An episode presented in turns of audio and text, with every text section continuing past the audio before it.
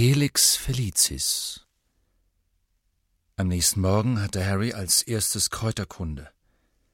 Er hatte Ron und Hermine beim Frühstück nichts von seiner Unterrichtsstunde bei Dumbledore erzählen können, aus Furcht, dass jemand anderes etwas mitbekam. Doch auf dem Weg durch die Gemüsebeete hinüber zu den Gewächshäusern holte er es nach.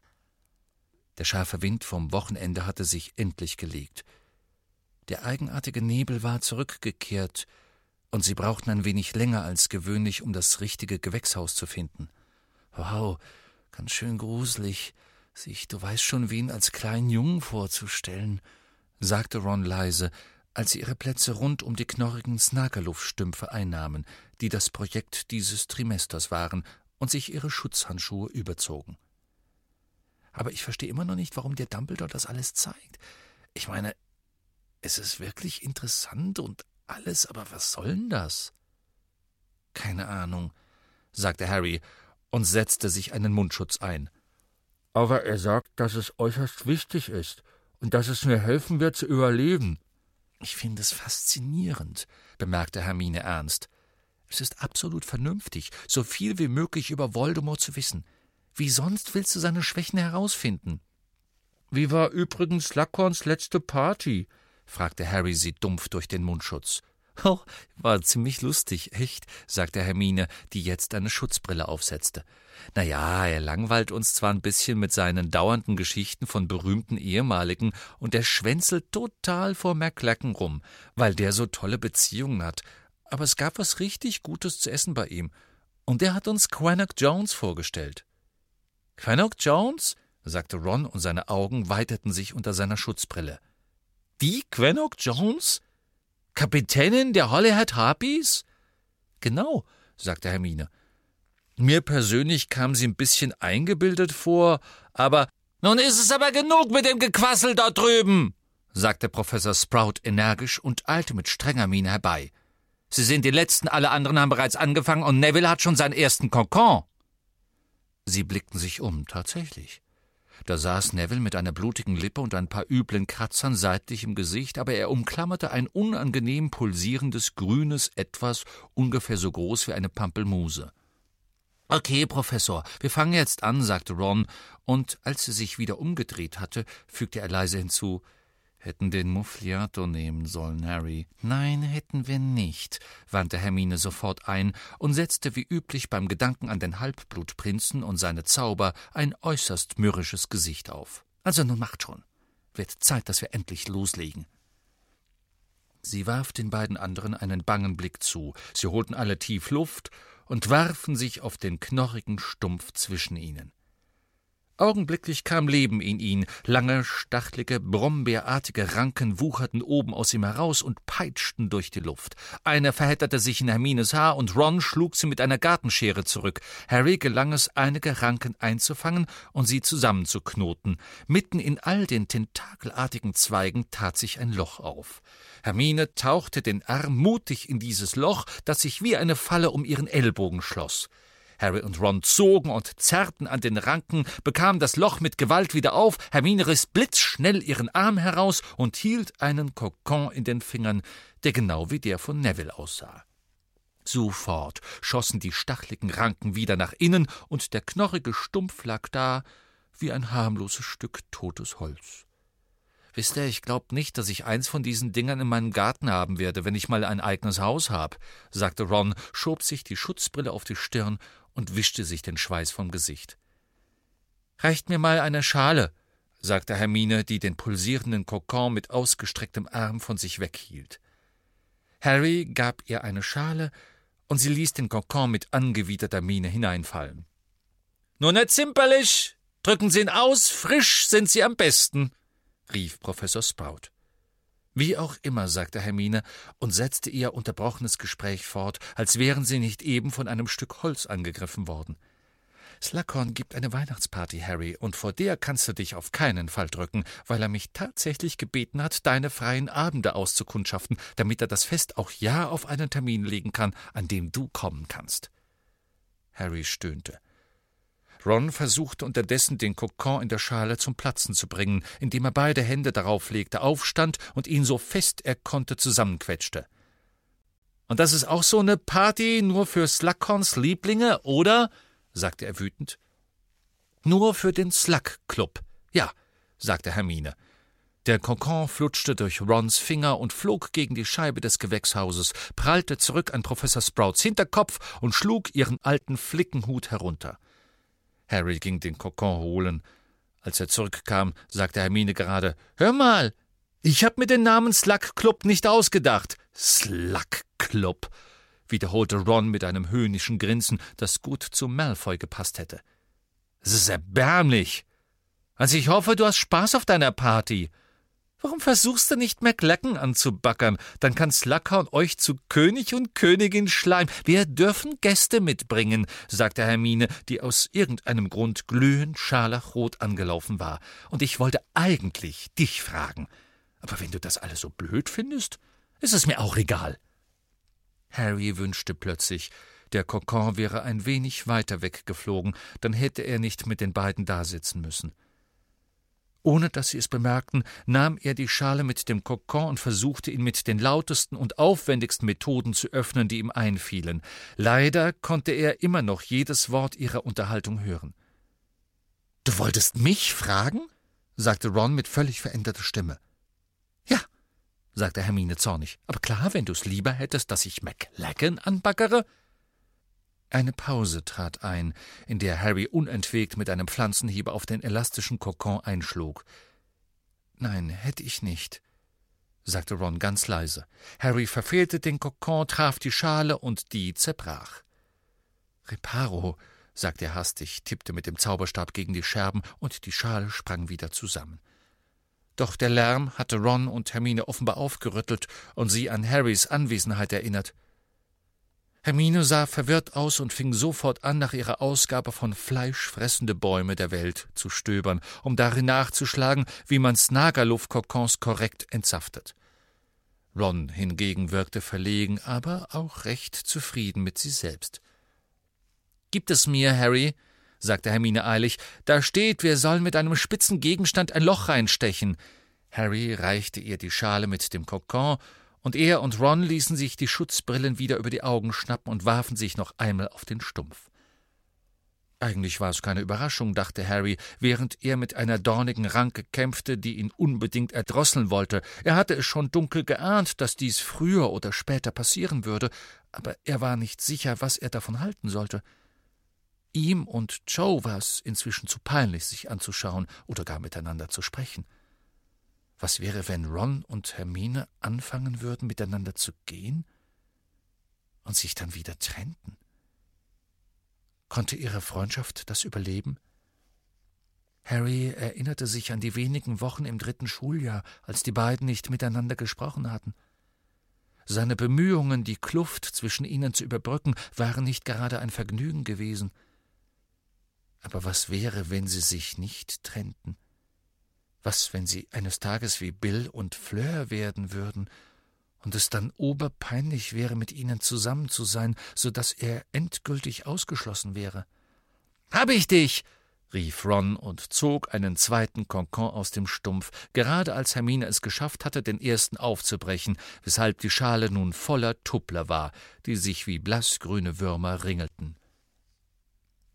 Die restliche Unterrichtszeit verging, ohne dass Luckhorns Party weiter erwähnt wurde. Harry beobachtete seine beiden Freunde in den nächsten Tagen genauer, doch Ron und Hermine schienen sich wie immer zu verhalten, außer dass sie ein wenig höflicher zueinander waren als üblich. Harry nahm an, dass er einfach abwarten musste, was am Abend der Party in Slughorns spärlich beleuchtetem Zimmer unter dem Einfluss von Butterbier passieren würde. Bis dahin hatte er jedoch dringlichere Sorgen. Katie Bell lag immer noch im St. Mungo-Hospital, und ihre Entlassung war nicht absehbar, und das bedeutete, dass der vielversprechenden Gryffindor-Mannschaft, die Harry seit September so umsichtig trainiert hatte, ein Jäger fehlte. Er schob es immer wieder hinaus, Katie zu ersetzen, in der Hoffnung, sie würde zurückkehren. Doch ihr Eröffnungsspiel gegen Slytherin rückte bedrohlich näher, und schließlich musste er sich damit abfinden, dass sie nicht rechtzeitig zurück sein würde, um mitzuspielen. Harry dachte, dass er ein weiteres Auswahlspiel mit vollen Rängen nicht ertragen konnte. Mit einem flauen Gefühl im Magen, das wenig mit Quidditch zu tun hatte, nahm er eines Tages nach Verwandlung Dean Thomas beiseite. Der größte Teil der Klasse war schon gegangen, nur ein paar gelbe Vögel, allesamt Hermines Schöpfung, flatterten immer noch zwitschernd im Raum umher. Kein anderer hatte es geschafft, auch nur eine Feder aus dem Nichts heraufzubeschwören. Hast du noch Interesse, als Jäger zu spielen? Was? Ja, natürlich, sagte Dean aufgeregt. Über Deans Schulter hinweg sah Harry, wie Seamus Finnegan seine Bücher mit säuerlicher Miene in seine Tasche pfefferte. Einer der Gründe, warum Harry Dean am liebsten gar nicht gefragt hätte, war, dass er wusste, Seamus würde es nicht gut aufnehmen. Andererseits musste er tun, was für das Team am besten war, und Dean war beim Auswahlspiel besser geflogen als Seamus. Also dann, du bist dabei, sagte Harry. Heute Abend ist Training um sieben. Alles klar, sagte Dean. Danke, Harry. Klasse. Das muss ich gleich Ginny erzählen. Er stürmte hinaus und ließ Harry und Seamus allein zurück. Es war ein unbehaglicher Moment, der auch dadurch nicht besser wurde, dass einer von Hermines Kanarienvögel über sie hinwegschwirrte und ein Kotkügelchen auf Seamus Kopf landete. Seamus war nicht der Einzige, der sich über die Wahl von Katys Ersatz ärgerte. Im Gemeinschaftsraum wurde viel darüber gemurrt, dass Harry jetzt zwei seiner Klassenkameraden in die Mannschaft aufgenommen hatte. Da Harry während seiner bisherigen Zeit an der Schule schon viel übleres Gemurre hatte ertragen müssen, störte es ihn nicht besonders. Aber trotzdem stieg der Druck, dass beim kommenden Spiel gegen Slytherin ein Sieg her musste. Wenn Gryffindor gewann, dann würde das ganze Haus vergessen, dass sie ihn kritisiert hatten. Das wusste Harry und sie würden schwören, sie hätten immer gesagt, dass es eine großartige Mannschaft sei. Wenn sie verloren. Nun dachte Harry bitter, er hatte ja schon übleres Gemurre ertragen müssen. Als Harry an diesem Abend Dean fliegen sah, hatte er keinen Grund mehr, seine Wahl zu bedauern. Dean spielte gut mit Ginny und Demelzer zusammen. Die Treiber Peaks und Coot wurden immer besser. Das einzige Problem war Ron. Harry hatte die ganze Zeit gewusst, dass Ron ein unbeständiger Spieler war, der schlechte Nerven und kaum Selbstvertrauen hatte, und bedauerlicherweise schien die bedrohliche Aussicht auf das Eröffnungsspiel der Saison all seine Unsicherheiten wieder zum Vorschein gebracht zu haben. Nachdem er ein halbes Dutzend Tore kassiert hatte, die meisten von Ginny geschossen, wurde seine Technik immer wahnwitziger, bis er schließlich der entgegenkommenden Demelzer Robbins auf den Mund schlug. Das war ein Versehen. Tut mir leid, Demelzer, tut mir echt leid, rief Ron ihr nach, während sie im Zickzack zu Boden flog und überall Blut hintröpfelte. Ich hab nur Panik gekriegt, sagte Ginny wütend, landete neben Demelzer und besah sich ihre dicke Lippe. Ron, du Trottel, schau, wie sie zugerichtet ist. Ich kann das in Ordnung bringen, sagte Harry, landete neben den beiden Mädchen, deutete mit seinem Zauberstab auf Demelsers Mund und sagte Episkai. Und Ginny, nenn Ron nicht Trottel. Du bist ja nicht die Kapitänin. Tja, du warst offenbar zu beschäftigt, um ihn einen Trottel zu nennen, und ich dachte, irgendjemand sollte. Harry unterdrückte ein Lachen. Alle in die Luft! Los geht's! Es war insgesamt eines der schlechtesten Trainings im ganzen bisherigen Schuljahr. Doch Harry fand, dass es so kurz vor dem Spiel nicht die beste Strategie sei, die Wahrheit zu sagen. Gute Arbeit, jeder von euch. Ich schätze mal, wir machen Slytherin platt, sagte er aufmunternd, und die Jäger und Treiber verließen den Umkleideraum und wirkten einigermaßen mit sich zufrieden. Ich hab gespielt wie ein Sack Drachenmist, sagte Ron, als die Tür hinter Ginny zugeschlagen war. Nein, hast du nicht, erwiderte Harry bestimmt. Du warst beim Auswahlspiel der beste Hüter, Ron. Dein einziges Problem sind die Nerven. Harry redete den ganzen Rückweg zum Schloss hinauf unablässig ermutigend auf Ron ein, und als sie im zweiten Stock ankamen, sah Ron eine Spur besser gelaunt aus. Harry schob den Wandteppich beiseite, denn sie wollten wie üblich ihre Abkürzung zum Gryffindor-Turm nehmen, doch da standen Dean und Ginny vor ihnen – fest ineinander verschlungen und küssten sich so heftig, als würden sie zusammenkleben. Es war, als ob etwas Großes und Schuppiges plötzlich in Harrys Magen zum Leben erwachte und die Klauen in seine Eingeweide krallte. Heißes Blut schien sein Gehirn zu überfluten, das alles Denken auslöschte, und stattdessen spürte er das ungestüme Verlangen, den in einen Wackelpudding zu verwandeln. Während Harry gegen diesen jähen Wahn ankämpfte, hörte er wie aus weiter Ferne Rons Stimme. He! Dean und Ginny sprengten auseinander und wandten sich um. Was ist los? sagte Ginny. Ich will nicht, dass meine eigene Schwester öffentlich rumknutscht. Dieser Korridor war völlig ausgestorben, bis du hier reingeplatzt kamst, sagte Ginny. Dean guckte verlegen drein. Er schaute mit einem durchtriebenen Grinsen zu Harry, das Harry nicht erwiderte, denn das gerade in ihm erwachte Monster verlangte brüllend, Dean müsse sofort aus der Mannschaft geworfen werden. Komm, Ginny, sagte Dean. Wir gehen wieder in den Gemeinschaftsraum. Geh du, erwiderte Ginny. Ich will noch ein Wörtchen mit meinem lieben Bruder reden. Dean trollte sich, und es sah nicht aus, als ob es ihm leid täte, den Ort zu verlassen. Okay, sagte Ginny, warf sich das lange rote Haar aus dem Gesicht und funkelte Ron wütend an. Lass uns das ein für allemal klarstellen. Es geht dich überhaupt nichts an, mit wem ich gehe oder was ich mit wem mache, Ron. Oh doch, erwiderte Ron genauso zornig. Glaubst du vielleicht, ich will, dass die Leute sagen, meine Schwester ist ein eine, eine, eine, eine, eine was? rief Ginny und zog ihren Zauberstab. Eine was genau? Er meint es nicht so, Ginny, sagte Harry unwillkürlich, obwohl das Monster tobte und Rons Worten Beifall zollte. Oh, doch, das tut er, fuhr sie nun Harry an. Nur weil er noch nie im Leben mit jemandem geknutscht hat? Nur weil der beste Kuss, den er je gekriegt hat, von unserem Tantchen Muriel war? Halt die Klappe! brüllte Ron, ließ rot aus und wurde gleich kastanienfarben. Nein, das tue ich nicht, schrie Ginny außer sich. Ich hab doch gesehen, was mit dir und Schleim ist. Jedes Mal, wenn du sie siehst, hoffst du, dass sie dich auf die Wange küsst. Das ist doch erbärmlich. Wenn du dich verabreden und selbst ein bisschen rumknutschen würdest, dann wär's dir ziemlich egal, dass alle anderen das auch machen. Ron hatte seinen Zauberstab ebenfalls gezückt. Harry trat rasch zwischen sie. Du weißt nicht, wovon du redest, tobte Ron und versuchte an Harry vorbei freie Bahn auf Ginny zu bekommen, denn der stand jetzt mit ausgestreckten Armen vor ihr. Nur weil ich es nicht in der Öffentlichkeit mache. Ginny brach in schrilles Hohngelächter aus und versuchte Harry aus dem Weg zu schieben. Ha, ha, ha! Hast wohl Pickwitchen geküsst, was? Oder ist ein Bild von Tantchen Muriel unter deinem Kopfkissen versteckt? Du!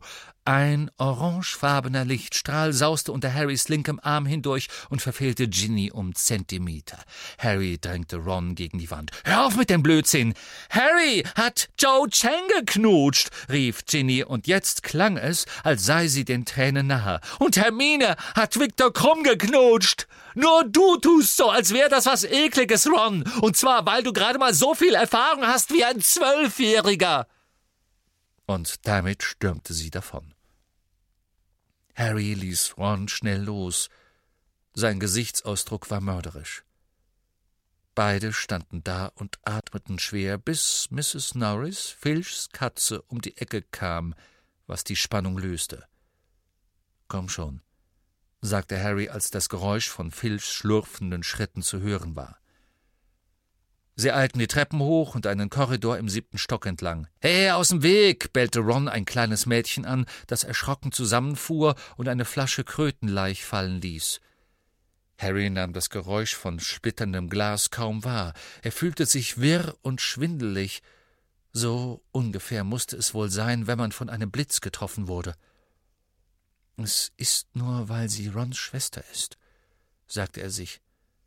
Du hast nur nicht gern dabei zugesehen, wie sie Dean küsste, weil sie Rons Schwester ist. Doch unaufgefordert tauchte in seiner Vorstellung ein Bild von genau demselben verlassenen Korridor auf, und diesmal war er selbst es, der Ginny küsste.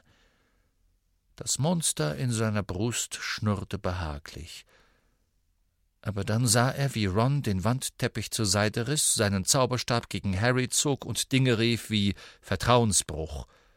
Dachte, du bist mein Freund. Meinst du, Hermine hat wirklich mit dem Krumm rumgeknutscht? fragte Ron urplötzlich, als sie sich der fetten Dame näherten. Harry zuckte schuldbewusst zusammen und zerrte seine Fantasie weg von einem Korridor, wo kein Ron hereinkam, wo er und Ginny ganz allein waren. Was? Äh, äh, ähm, die ehrliche Antwort war ja, aber er wollte sie ihm geben. Ron schien sich jedoch aus Harrys Gesichtsausdruck das Schlimmste zusammenzureimen. Krönungsmahl, sagte er finster zu der fetten Dame, und sie kletterten durch das Porträtloch in den Gemeinschaftsraum. Keiner von beiden erwähnte noch einmal Ginny oder Hermine. Tatsächlich sprachen sie an diesem Abend kaum miteinander und gingen schweigend zu Bett, jeder in eigenen Gedanken vertieft. Harry lag noch lange wach, sah hoch zum Baldachin seines Himmelbetts und versuchte sich einzureden, dass seine Gefühle für Ginny nur die eines älteren Bruders waren. Hatten sie nicht den gesamten Sommer über wie Bruder und Schwester zusammengelebt, Quidditch gespielt, Ron getriezt und sich über Bill und Schleim lustig gemacht? Er kannte Ginny jetzt schon seit Jahren. Es war ganz normal, dass er eine Art Beschützerinstinkt entwickelt hatte. Ganz normal, dass er auf sie aufpassen wollte. Die sämtliche Gliedmaßen einzeln ausreißen wollte, weil er sie geküsst hatte. Nein, er würde dieses eigentümliche brüderliche Gefühl beherrschen müssen. Von Ron kam ein lautes, grunzendes Schnarchen. Sie ist Rons Schwester, sagte sich Harry entschieden. Rons Schwester. Sie ist tabu. Er würde seine Freundschaft mit Ron für nichts in der Welt aufs Spiel setzen. Er klopfte sein Kissen bequemer zurecht und wartete auf den Schlaf, während er sich heftig bemühte, seine Gedanken nicht irgendwo in die Nähe von Ginny schweifen zu lassen. Als Harry am nächsten Morgen erwachte, war er ein wenig benommen und durcheinander, denn er hatte einige Male geträumt, dass Ron ihn mit einem Treiberschlagholz gejagt hatte. Aber spätestens um die Mittagszeit hätte er den echten Ron liebend gerne gegen den Traum Ron eingetauscht, denn der echte zeigte nicht nur Ginny und Dean die kalte Schulter, sondern behandelte auch die gekränkte und verwirrte Hermine mit eisiger, höhnischer Gleichgültigkeit. Und was noch übler war, Ron schien über Nacht genauso reizbar und angriffslustig geworden zu sein wie ein gewöhnlicher knallrümpfiger Kröter. Harry mühte sich den ganzen Tag, den Frieden zwischen Ron und Hermine zu bewahren, aber ohne Erfolg. Am Ende ging Hermine ziemlich aufgebracht zu Bett und Ron stolzierte zum jungen Schlafsaal davon, nachdem er mehrere verängstigte Erstklässler zornig beschimpft hatte, nur weil sie ihn angesehen hatten. Zu Harrys Entsetzen verflog Rons neue Angriffslust auch während der nächsten paar Tage nicht. Schlimmer noch, seine Fähigkeiten als Hüter erreichten gleichzeitig einen neuen Tiefpunkt, was ihn noch aggressiver machte, so dass er es beim letzten Quidditch-Training vor dem Samstagsspiel nicht schaffte, auch nur einen einzigen Schuss der Jäger auf seine Tore zu halten, aber dafür alle anderen so übel anschnauzte, dass der Melzer Robbins in Tränen ausbrach. Halt du doch die Klappe und lass sie in Ruhe, rief Peaks, der nur etwa zwei Drittel so groß war wie Ron, doch zugegebenermaßen einen schweren Schläger in der Hand hatte. Das reicht!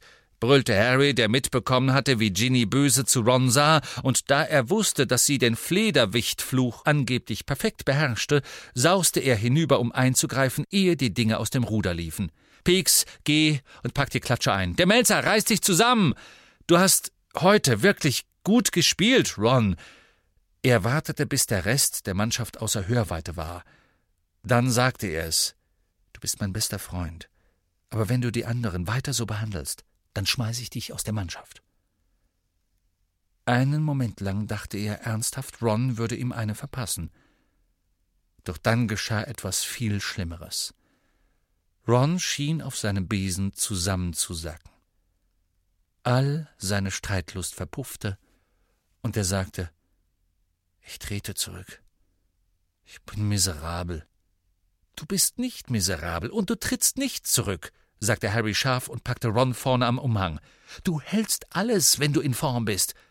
Das ist bei dir nur die Psyche. Du nennst mich also einen Psycho? Ja, vielleicht schon. Sie starrten sich einen Moment lang wütend an, Dann schüttelte Ron müde den Kopf. Ich weiß, dass du keine Zeit hast, einen anderen Hüter zu finden. Also spiele ich eben morgen, aber wenn wir verlieren, und das werden wir, dann trete ich aus der Mannschaft aus. Was Harry auch sagen mochte, es änderte nichts. Während des ganzen Abendessens versuchte er Rons Selbstvertrauen aufzubauen, aber Ron war zu beschäftigt, damit griesgrämig und grob zu Hermine zu sein, um es zu bemerken. Harry redete auch noch später am Abend im Gemeinschaftsraum auf ihn ein, doch seine Behauptung, die ganze Mannschaft wäre am Boden zerstört, wenn Ron ginge, wurde ein wenig durch die Tatsache untergraben, dass die restliche Mannschaft in einer entfernten Ecke dicht gedrängt beieinander saß und unverhohlen über Ron murrte und ihm gehässige Blicke zuwarf. Am Ende versuchte Harry es noch einmal, damit wütend zu werden, in der Hoffnung, Ron zu einer trotzigen Haltung zu provozieren, mit der er vielleicht mehr Tore verhinderte, aber diese Strategie schien nicht besser zu wirken als gutes Zureden. Ron ging genauso deprimiert und hoffnungslos zu Bett wie zuvor. Harry lag lange in der Dunkelheit wach. Er wollte das kommende Spiel nicht verlieren. Es war nicht nur sein erstes als Kapitän, sondern er war auch entschlossen, Drago Malfoy im Quidditch zu schlagen, auch wenn er seinen Verdacht gegen ihn noch nicht beweisen konnte. Doch wenn Ron so spielte, wie er es in den letzten Trainingsstunden getan hatte, waren ihre Siegchancen sehr gering. Wenn er nur etwas unternehmen könnte, was Ron dazu brachte, sich zusammenzureißen, ihn in Topform spielen ließ, etwas, das dafür sorgte, dass Ron einen richtig guten Tag hatte. Und die Antwort kam Harry mit einem einzigen jähen, großartigen Gedankenblitz. Beim Frühstück am nächsten Morgen herrschte die übliche Aufregung. Die Slytherins zischten und buhten jedes Mal laut, wenn ein Mitglied der Gryffindor-Mannschaft die große Halle betrat. Harry warf einen Blick zur Decke und sah einen klaren, zartblauen Himmel. Ein gutes Omen. Der Gryffindor-Tisch ganz in Rot und Gold jubelte, als Harry und Ron näher kamen. Harry grinste und winkte. Ron verzog matt das Gesicht und schüttelte den Kopf. Nu Mut, Ron, rief Lavender. Ich weiß, du wirst spitze sein. Ron ignorierte sie. Tee? fragte ihn Harry. Kaffee? Kürbissaft? Egal, sagte Ron niedergeschlagen und biss trübsinnig in einen Toast. Ein paar Minuten später kam Hermine den Tisch entlang, die Rons unangenehmes Verhalten in letzter Zeit so satt hatte, dass sie nicht mit ihnen zusammen zum Frühstück heruntergekommen war und blieb bei ihnen stehen. Wie geht's euch beiden? fragte sie zögernd und schaute dabei auf Rons Hinterkopf. Gut, sagte Harry, der ganz damit beschäftigt war, Ron ein Glas Kürbissaft zu reichen. Hier, Ron, trink aus. Ron hatte das Glas gerade an die Lippen gehoben, als Hermine in scharfem Ton eingriff. Trink das nicht, Ron! Harry und Ron blickten beide zu ihr auf. Warum nicht? sagte Ron. Hermine starrte jetzt Harry an, als würde sie ihren Augen nicht trauen. Du hast eben etwas in dieses Getränk getan. Wie bitte? sagte Harry. Du hast mich verstanden. Ich habe es gesehen. Du hast eben etwas in Rons Getränk gekippt. Du hast noch die Flasche in der Hand. Ich weiß nicht, wovon du redest, sagte Harry und stopfte das Fläschchen hastig in seine Tasche. Ron, ich warne dich. Trink das nicht, wiederholte Hermine beunruhigt, aber Ron hob wieder das Glas, leerte es in einem Zug und sagte: Hör auf, mich rumzukommandieren, Hermine. Sie schien äußerst empört. Sie beugte sich tief hinunter, so dass nur Harry sie hören konnte, und zischte: Dafür sollten sie dich rauswerfen. Das hätte ich nie von dir gedacht, Harry. Das musst ausgerechnet du sagen, flüsterte er zurück. Wieder jemandem einen Verwechslungszauber aufgehalst in letzter Zeit? Sie stürmte den Tisch entlang davon. Harry sah ihr ohne Bedauern nach. Hermine hatte nie wirklich begriffen, was für eine ernste Angelegenheit Quidditch war. Dann wandte er sich zu Ron um, der sich die Lippen leckte. Es wird Zeit, sagte Harry vergnügt.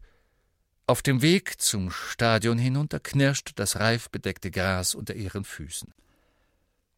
Haben ziemliches Glück mit dem Wetter, was? sagte Harry zu Ron. Ja, erwiderte Ron, der bleich und kränklich aussah. Ginny und Demelzer trugen bereits ihre Quidditch-Umhänge und warteten im Umkleideraum. Beste Bedingungen, wie es ausschaut, bemerkte Ginny, ohne Ron zu beachten. Und wisst ihr was? Dieser Slytherin-Jäger, Vasey, der hat gestern bei ihrem Training einen Klatscher an den Kopf gekriegt und sich so stark verletzt, dass er nicht spielen kann. Und was noch besser ist? Malfoy hat sich auch krank gemeldet. Was? sagte Harry, wirbelte herum und starrte sie an. Er ist krank? Was fehlt ihm? Keine Ahnung, aber das ist toll für uns, sagte Ginny strahlend. Die spielen mit Harper als Ersatz. Der ist in meinem Jahrgang und ein Idiot. Harry lächelte vage zurück, doch als er seinen scharlachroten Umhang anzog, war er in Gedanken weit entfernt von Quidditch. Malfoy hatte schon einmal behauptet, er könne wegen einer Verletzung nicht spielen, aber damals hatte er dafür gesorgt, dass das ganze Spiel auf einen Termin verlegt wurde, der den Slytherins besser gefiel. Warum ließ er nun ohne weiteres einen Ersatzmann spielen? War er wirklich krank oder tat er nur so? Verdächtig, was? sagte er mit gedämpfter Stimme zu Ron. Malfoy spielt nicht. Ich nenne das Glück, erwiderte Ron offenbar eine Spur munterer. Und Vasey fällt auch aus. Der ist ihr bester Torschütze. Ich hätte nicht gedacht. Hey, sagte er plötzlich. Er starrte mitten im Anziehen seiner Hütehandschuhe und glotzte Harry an. Was? Ich. Du. Ron hatte die Stimme gesenkt. Er wirkte beklommen und gleichzeitig aufgeregt. Mein Getränk, mein Kürbissaft. Du hast nicht etwa. Harry zog die Augenbrauen hoch, sagte aber nur In circa fünf Minuten geht's los. Zieh endlich deine Stiefel an. Sie gingen begleitet von heftigem Geschrei und Buhrufen hinaus aufs Spielfeld. Die eine Seite des Stadions war einheitlich rot und golden, die andere ein Meer aus Grün und Silber. Auch viele Hufflepuffs und Ravenclaws hatten sich auf die verschiedenen Seiten geschlagen. Inmitten all des Rufens und Klatschens konnte Harry deutlich das Brüllen von Luna Lovegoods berühmtem Löwenhut hören. Harry ging auf Madame Hooch zu, die Schiedsrichterin, die bereit stand, um die Bälle aus dem Korb freizulassen. Kapitäne, gebt euch die Hand, sagte sie, und Harrys Hand wurde von dem neuen Slytherin-Kapitän Urquhart zerquetscht. Auf die Besen! Beim Pfiff geht's los! Drei, zwei, eins! Der Pfiff ertönte, Harry und die anderen stießen sich kräftig vom gefrorenen Boden ab, und weg waren sie. Harry schwebte am Spielfeldrand entlang, suchte nach dem Schnatz und behielt gleichzeitig Harper im Auge, der tief unter ihm im Zickzack flog. Dann setzte eine Stimme ein, misstönend und ganz anders als die des bisherigen Stadionsprechers. Nun, da fliegen sie, und ich denke, wir sind alle überrascht über die Mannschaft, die Potter dieses Jahr zusammengestellt hat. Viele dachten, dass Ronald Weasley in Anbetracht seiner durchwachsenen Leistung als Hüter im letzten Jahr nun nicht mehr dabei sein würde, aber eine enge persönliche Freundschaft mit dem Kapitän ist natürlich hilfreich. Diese Worte wurden mit hohem Gelächter und Applaus von der Slytherin-Kurve aufgenommen. Harry reckte auf seinem Besen den Hals, um einen Blick auf das Podest des Stadionsprechers zu werfen. Ein großer, hagerer, blonder Junge mit Stupsnase stand dort und sprach in das magische Megafon, das früher Lee Jordan benutzt hatte. Harry erkannte Zachariah Smith, einen Hufflepuff-Spieler, der ihm von Herzen zuwider war.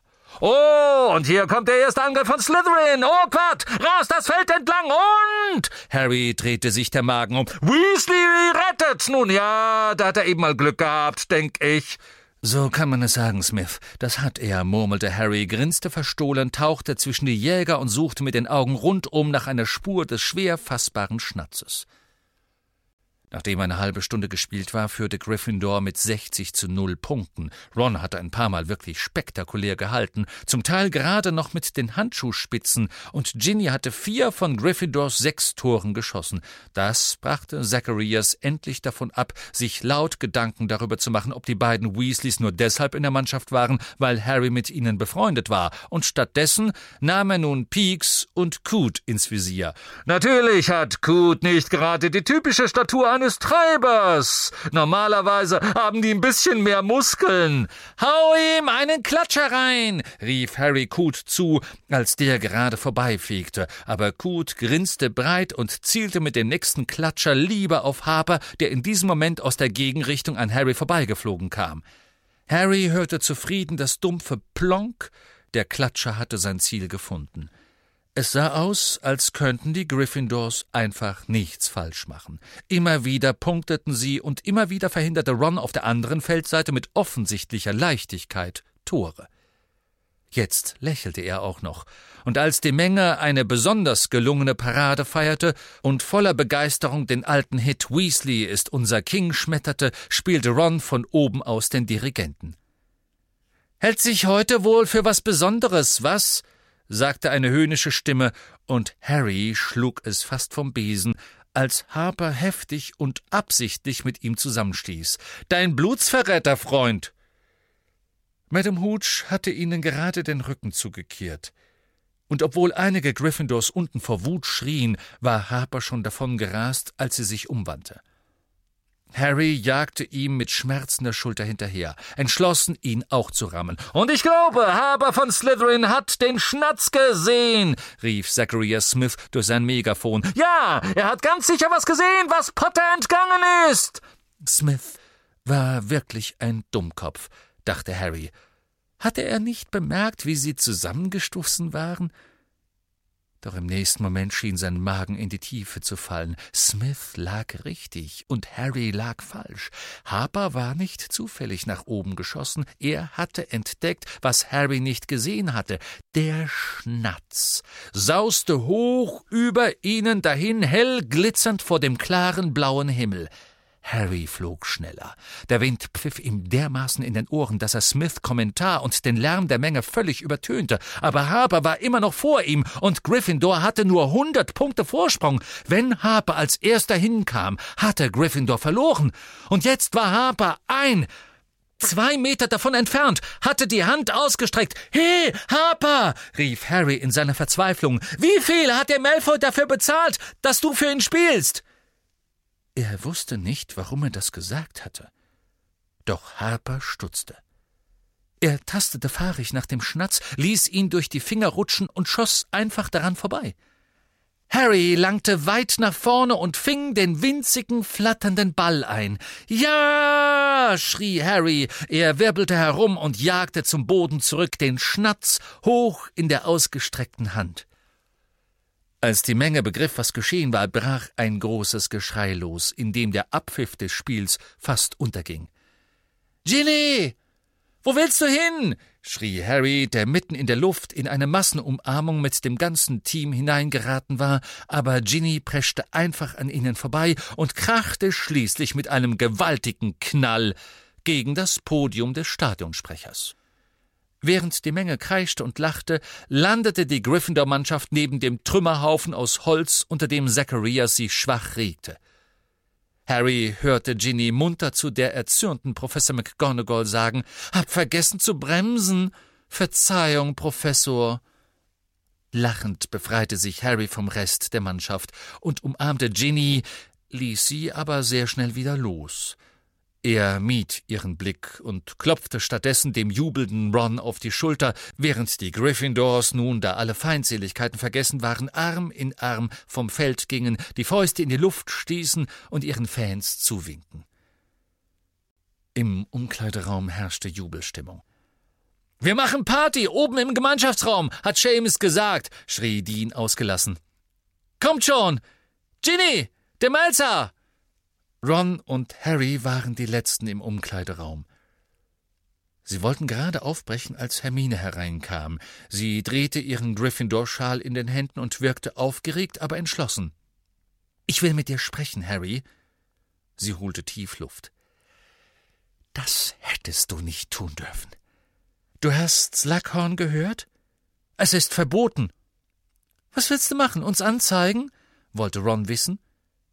Worüber redet ihr zwei eigentlich? fragte Harry, drehte sich um und hängte seinen Umhang auf, damit die beiden nicht sehen konnten, dass er grinste.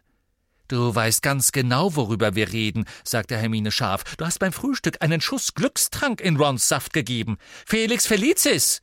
Nein, hab ich nicht, sagte Harry und wandte sich den beiden wieder zu. Doch, das hast du, Harry. Und deshalb ist auch alles gut gelaufen. Slytherin-Spieler sind ausgefallen und Ron hat alles gehalten. Ich habe ihn nicht reingeschüttet, sagte Harry und grinste jetzt breit. Er steckte die Hand in seine Jackentasche und zog das Fläschchen hervor, das Hermine an diesem Morgen in seiner Hand gesehen hatte. Es war voll goldenem Zaubertrank, und der Korken war immer noch fest mit Wachs versiegelt. Ich wollte, dass Ron glaubt, ich hätte es getan. Deshalb habe ich es vorgetäuscht, als ich wusste, dass du gerade herschaust. Er sah Ron an. Du hast alle Torschüsse gehalten, weil du dachtest, du hättest Glück. Du hast alles alleine geschafft. Er steckte den Trank wieder ein. Da war wirklich nichts in meinem Kürbissaft, sagte Ron verblüfft. Aber das Wetter ist gut und Vasey konnte nicht spielen. Ich habe ehrlich keinen Glückstrank bekommen? Harry schüttelte den Kopf. Ron sah ihn einen Moment lang mit offenem Mund an. Dann fiel er über Hermine her und äffte ihre Stimme nach. Du hast heute Morgen Felix Felicis in Rons Saft getan, deshalb hat er alles gehalten. Siehst du? Ich schaffe es ganz ohne Hilfe, meine Tore sauber zu halten, Hermine. Ich hab nie gesagt, dass du es nicht schaffst, Ron. Du hast auch geglaubt, dass du den Trank bekommen hast aber Ron war bereits mit geschultertem Besen an ihr vorbei zur Tür hinausmarschiert. Hm, sagte Harry in die plötzliche Stille hinein. Er hatte nicht erwartet, dass sein Plan dermaßen nach hinten losgehen würde. Wollen, wollen wir dann auch hoch zur Party? Geh du doch, sagte Hermine und blinzelte ihre Tränen weg. Ron macht mich im Moment einfach krank. Was habe ich ihm denn eigentlich getan? Und sie stürmte auch aus dem Umkleideraum. Harry ging langsam über das Gelände hoch zum Schloss zurück, durch die Menge, aus der ihm viele ihre Glückwünsche zuriefen, doch er empfand ein großes Gefühl der Enttäuschung. Er war sicher gewesen, wenn Ron das Spiel gewinnen würde, dann würden er und Hermine sich sofort wieder vertragen. Er konnte sich nicht vorstellen, wie um alles in der Welt er Hermine erklären sollte, dass sie Ron gekränkt hatte, indem sie Viktor krumm geküsst hatte, wo dieses Vergehen doch so lange zurücklag. Die Siegesfeier der Gryffindors war in vollem Gang, als Harry eintraf, doch er konnte Hermine nicht finden. Er wurde von neuem mit Jubelrufen und Schulterklopfen begrüßt, und bald war er von einer Schar Gratulanten umringt. Bei all den Versuchen, die Creevy-Brüder abzuschütteln, die jeden einzelnen Zug des Spiels analysiert haben wollten und außerdem den vielen Mädchen zu entkommen, die ihn umringt hatten und die sogar über seine humorlosesten Kommentare lachten und mit den Wimpern klimperten, dauerte es eine Weile, bis er sich auf die Suche nach Ron machen konnte. Zuletzt kämpfte er sich von Romilda Vane los, die heftig mit dem Zaunpfahl winkte, dass sie gern mit ihm zu Slughorns Weihnachtsparty gehen würde, als er sich in Richtung Getränketisch verdrückte, stieß er geradewegs mit Ginny zusammen, die Arnold den Minimuff auf der Schulter hatte und zu deren Füßen Krummbein hoffnungsvoll miaute. Suchst du nach Ron? fragte sie feixend. Der ist da drüben, der elende Heuchler. Harry sah hinüber in die Ecke, auf die sie deutete. Dort vor aller Augen stand Ron so eng mit Lavender Brown verschlungen, dass schwer zu sagen war, welche Hände wem gehörten. Sieht aus, als würde er ihr Gesicht aufessen, was? sagte Ginny trocken. Aber ich denke mal, seine Technik muss er noch irgendwie verfeinern. Gutes Spiel, Harry? Sie tätschelte ihm den Arm. Harry hatte ein Sturzfluggefühl im Magen. Doch dann ging sie weg, um sich ein neues Butterbier zu holen. Krummbein trottete hinter ihr her, die gelben Augen starr auf Arnold gerichtet. Harry wandte sich von Ron ab, der nicht den Eindruck machte, als würde er bald auftauchen, und sah gerade noch, wie das Porträtloch zuging. Mit einem schalen Gefühl dachte er, er hätte eine Mähne buschiges braunes Haar davonwehen sehen. Er stürmte los, wich noch einmal Romilda Vane aus und stieß das Porträt der fetten Dame auf. Der Gang draußen schien verlassen. Hermine! Er fand sie im ersten unverschlossenen Klassenzimmer, das er ausprobierte. Sie saß auf dem Lehrerpult, ganz allein bis auf ein paar zwitschernde gelbe Vögel, die in einem kleinen Kreis um ihren Kopf herumflatterten und die sie offensichtlich gerade aus dem Nichts heraufbeschworen hatte. Harry musste sie einfach für ihre magischen Künste bewundern, und dann noch zu einem Zeitpunkt wie diesem. Oh, hallo Harry, sagte sie mit brüchiger Stimme. Ich bin nur am Üben. Ja, die. Puh, die sind wirklich gut, sagte Harry. Er hatte keine Ahnung, was er sagen sollte. Er fragte sich gerade, ob es irgendeine Chance gab, dass sie Ron nicht bemerkt hatte, dass sie den Raum einfach nur verlassen hatte, weil ihr die Party ein wenig zu lärmig war. Da sagte sie mit unnatürlich hoher Stimme Ron scheint sich ja auf dem Feste bestens zu amüsieren. Tatsächlich? sagte Harry. Tu nicht so, als hättest du ihn nicht gesehen, erwiderte Hermine. Er hat's ja nicht gerade verheimlicht. Nicht? Die Tür hinter ihnen sprang auf. Zu Harrys Entsetzen kam Ron herein. Er lachte und zog Lavender an der Hand mit sich. Oh, sagte er und blieb schlagartig stehen, als er Harry und Hermine sah. Ups, machte Lavender, kicherte und ging rückwärts aus dem Raum. Die Tür schlug hinter ihr zu. Eine schreckliche, anschwellende, sich aufblähende Stille trat ein. Hermine starrte Ron an, der absichtlich nicht zu ihr hinschaute und nur mit einer seltsamen Mischung aus gespielter Kühnheit und Verlegenheit sagte Hi, Harry. Hab mich schon gewundert, wo du steckst. Hermine rutschte vom Pult herunter. Der kleine Schwarm goldener Vögel zwitscherte weiter im Kreis um ihren Kopf herum, so dass sie aussah wie ein merkwürdiges, gefiedertes Modell des Sonnensystems. Du solltest Lavender nicht draußen warten lassen, sagte sie leise. Sie wird sich fragen, wo du geblieben bist. Sie ging ganz langsam und aufrecht in Richtung Tür. Harry warf einen raschen Blick auf Ron, der erleichtert schien, dass nichts Schlimmeres passiert war. Oh, Pugno! ertönte ein Schrei von der Tür her. Harry wirbelte herum und sah Hermine mit zornentbranntem Gesicht ihren Zauberstab auf Ron richten. Der kleine Vogelschwarm raste wie ein Hagel von dicken, goldenen Gewehrkugeln auf Ron zu, der aufjaulte und sein Gesicht mit den Händen bedeckte, doch die Vögel griffen an, pickten und krallten sich in jedes bisschen Fleisch, das sie erwischen konnten. Mach die weg! schrie er, doch mit einem letzten Blick voll rachsüchtiger Wut riss Hermine die Tür auf und verschwand.